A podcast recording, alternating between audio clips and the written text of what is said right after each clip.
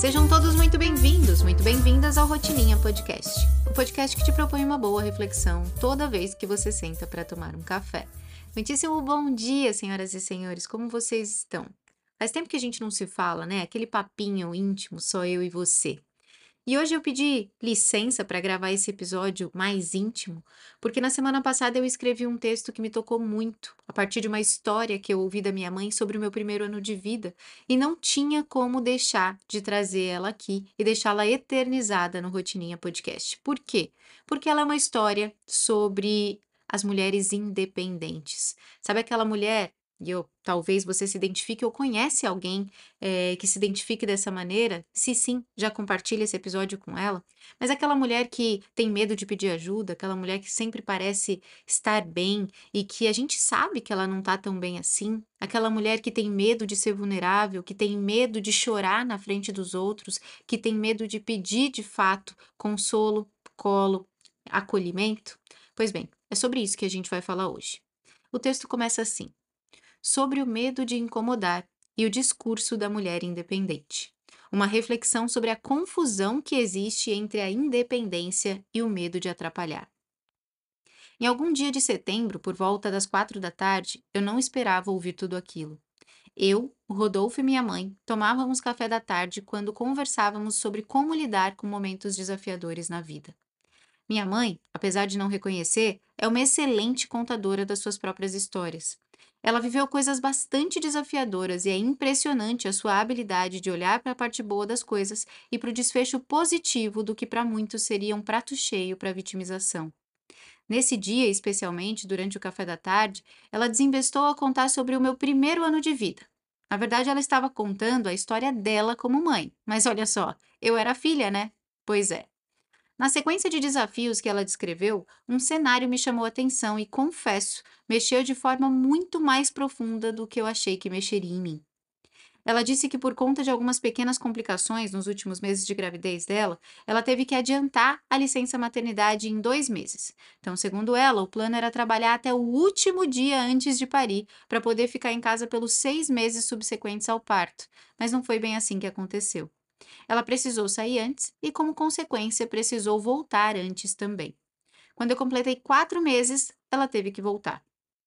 Até aí tudo bem. Na época, nós morávamos no quintal dos meus avós e minha avó Eleni não via a hora de poder assumir a função de cuidar daquela bebezinha magrela, olhuda e chorona, que aos quatro meses de idade só parava de chorar com uma mamadeira de vitamina de abacate. Ah, anos 90, introdução alimentar era outro jogo, não é não?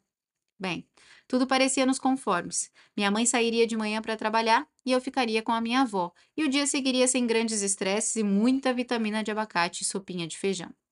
E aí você deve estar tá se perguntando: onde está o pai dessa criança, né? Bem, vamos deixar o Paulo Pires para outra conversa. Por agora, parta do pressuposto de que ele era carta fora do baralho, ok?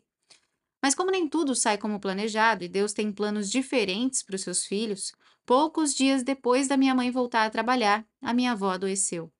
Aos 47 anos de idade, aquela mulher bonita, ativa, costureira de mão cheia e dedicada à família, teve que lidar com as sequelas inesperadas de um derrame que deixou paralisado todo o lado esquerdo do seu corpo.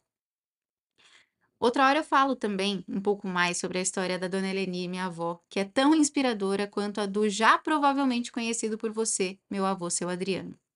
Mas nessa conversa aqui, eu quero focar no que tudo isso teve a ver com a menina chorona, olhuda e comilona e no quanto conhecer essa história mexeu e ainda está mexendo comigo. Imagina o cenário. Eu tinha quatro para cinco meses de vida quando isso aconteceu.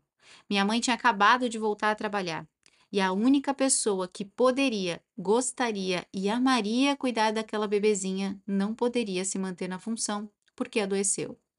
E agora? Pois é, e agora? Segundo a minha mãe, aquele foi um dos momentos mais difíceis da vida dela como mãe. E o motivo é simples: ela não podia não ir trabalhar porque o salário dela era a única fonte de renda da casa. Mas ao mesmo tempo, ela não tinha com quem deixar aquele ser humano que tinha acabado de nascer. E aqui começamos a mexer forte na Paula adulta. Enquanto ela contava a perspectiva dela sobre a situação e o quanto estava assustada naquele momento por não ver uma solução, ela disse algo que soou como uma bomba de Hiroshima na minha cabeça. Abre aspas. Ninguém queria e nem podia ficar com ela. Fecha aspas.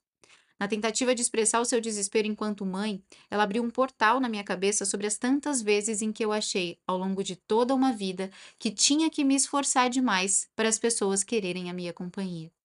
Mas não para por aí, tá? Ela seguiu com a história e, sempre com a visão positiva e grata sobre as coisas, se lembrou de que, após dias tensos, em que a sua bebê ficava passando de casa em casa conforme a disponibilidade e a boa vontade dos familiares, uma prima dela veio da Bahia para cuidar da minha avó e, para alívio da minha mãe, essa prima também poderia, entre aspas, nas falas dela, olhar a Paulinha durante o dia. E aqui vem mais uma explosão numa frase inofensiva. Abre aspas. Quando a Paulinha tinha cinco meses, eu comprei um andador para garantir que ela não ia dar trabalho e para minha prima não desistir de ficar com ela. Fecha aspas. Bum! Aos cinco meses eu fui ensinada a não incomodar, a não dar trabalho e não atrapalhar ninguém. Aos cinco meses eu já andava de lá para cá, naquele quintal gigantesco da casa dos meus avós. Aos cinco meses, eu já havia sido apresentada para duas das minhas maiores crenças, que influenciariam diretamente na minha forma de relacionar com outras pessoas. Um, em princípio, ninguém quer e nem pode estar na minha companhia. E dois, quanto menos trabalho eu der, maiores as chances de eu ter alguém por perto. Long story short, eu descobri há poucas semanas que todos os meus conflitos internos e externos relacionados a amizades, relacionamentos e independência são frutos de duas realidades enfrentadas por uma criança de 5 meses de idade, cuja mãe não tinha alternativa senão fazer o seu melhor para mantê-la em segurança enquanto trabalhava para garantir o seu sustento. E por que, que eu estou te contando essa história? Por dois grandes motivos. O primeiro motivo é que eu quero te lembrar que você é um resultado das crenças que você sequer sabe que tem. Muitas das coisas que você acredita sobre si mesma e que por vezes atribui ao seu signo, temperamento ou traço de personalidade podem ser, na verdade, crenças baseadas em experiências que você sequer consegue colocar em palavras. Ou por não lembrar delas de forma consciente, ou porque quando você as viu, não tinha discernimento para unir as peças e transformar aquilo numa história que fizesse sentido. No meu caso, por mais que eu já tivesse assumido a responsabilidade de trabalhar minha mentalidade para deixar de lado esse medo constante de atrapalhar, somado à justificativa de ser uma mulher que não precisa de ninguém, havia algo muito mais forte que a minha própria vontade impedindo essa mudança. E quando eu soube da história, foi como se eu estivesse finalmente encontrando a porta por onde eu entrei naquele labirinto e que agora, finalmente, eu tinha nas mãos a oportunidade de sair por aquela mesma porta. Em outras palavras, eu consegui desassociar a Paula de 5 meses de idade para a Paula de quase 33 anos. O segundo motivo pelo qual eu estou te contando isso é para te lembrar que ninguém será colocado diante de desafios maiores do que o seu espírito é capaz de suportar. E que os seus grandes desafios dependem das suas maiores virtudes para se tornarem aprendizados.